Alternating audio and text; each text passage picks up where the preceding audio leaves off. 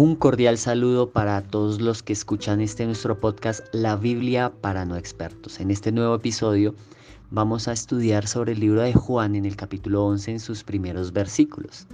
Y vamos a ver eh, una historia que todos conocemos sobre la muerte de Lázaro y vamos a ver este, esta muerte desde otra perspectiva. Generalmente nos encontramos con esta historia cuando ya Jesús hace el milagro, después de que Lázaro ha muerto, que lleva al tercer día lo resucita pero aquí lo que vamos a ver es qué pasa antes de, qué fue lo que sucedió antes de que Jesús llegara.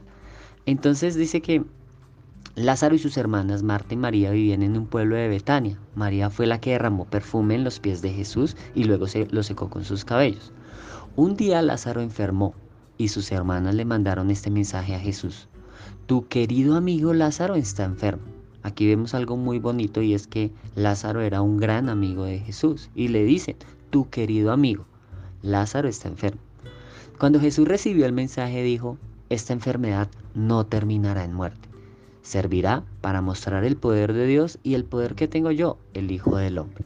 Aquí vemos también algo importante y es que Jesús ya sabía que eso no esa enfermedad no era para muerte y esa es una de las promesas que debemos tener nosotros en la vida real cuando cuando algo nos o cuando nos dan un dictamen que dicen no eso ya ya no tiene salvación no eso ya hmm, no eso nadie ha vivido de eso no esta enfermedad no terminará en muerte.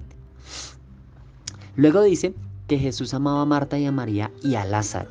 Sin embargo cuando recibió la noticia de que Lázaro estaba enfermo decidió quedarse dos días más en donde estaba.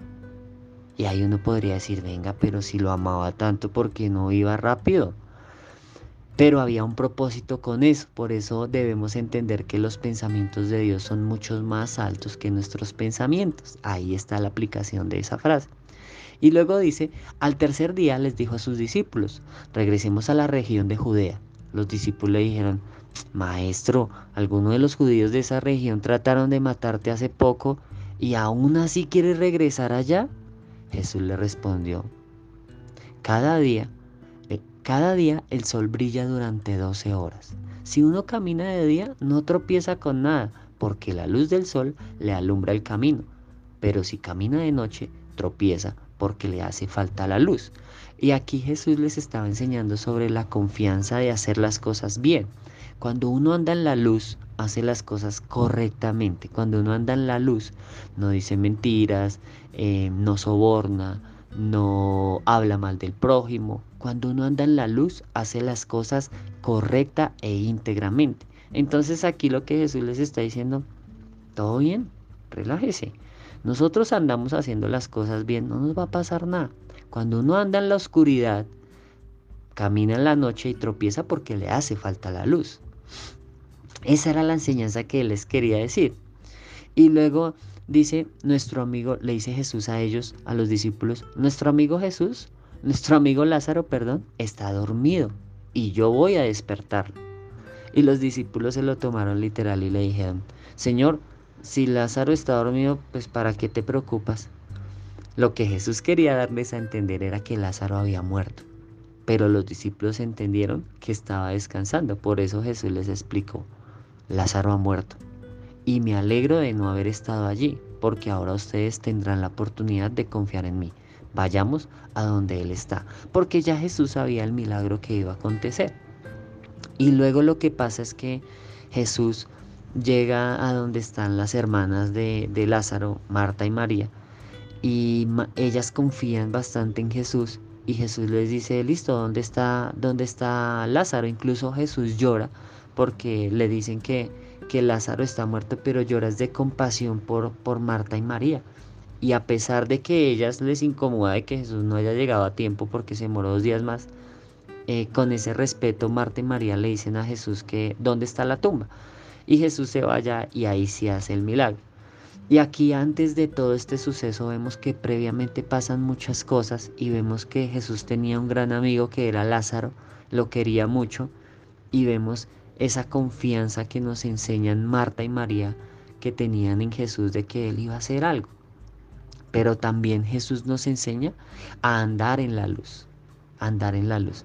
Entonces, hace poco estaba hablando, eh, estaba en la casa de mi madre y estábamos hablando de la seguridad, entonces hablábamos de las cámaras, hablábamos de, de las alarmas que, que ahora ponen en las casas. Y yo pensaba que aún muchos bancos con los mejores esquemas de seguridad han sido, han sido robados, hackeados, violentados. Y entonces yo pensaba al final, no se trata de la cantidad de temas de seguridad que uno tenga, se trata más bien de andar en la luz. Y me acordaba que hace algún tiempo a mí me pasaba que en todos los diciembres algo me pasaba y me robaban. Entonces me quitaban el bolso con el portátil y cada año estaba estrenando portátil. Eso era lo bueno. Pero cada año me robaban el portátil y el celular. Entonces, pues lo único bueno de, esa, de ese malestar que me generaban era que estrenaba portátil y celular cada año. Pero, pero me di cuenta que hace unos años para acá, aunque ande en lugares que en serio son complejos, no me pasa nada. Dios está conmigo. Y dice la palabra que aunque ande en valle de sombras, no temeré mal alguno.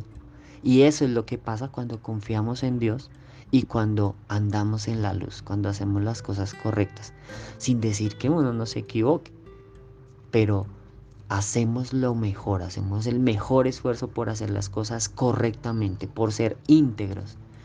Y ahí es donde yo digo, vale la pena andar en la luz, vale la pena confiar en Dios. Que tengas un grandioso día y nos vemos en nuestro próximo capítulo. Recuerda compartir este capítulo con otras personas que pronto ahora tienes en mente y que les puede servir. Un abrazo.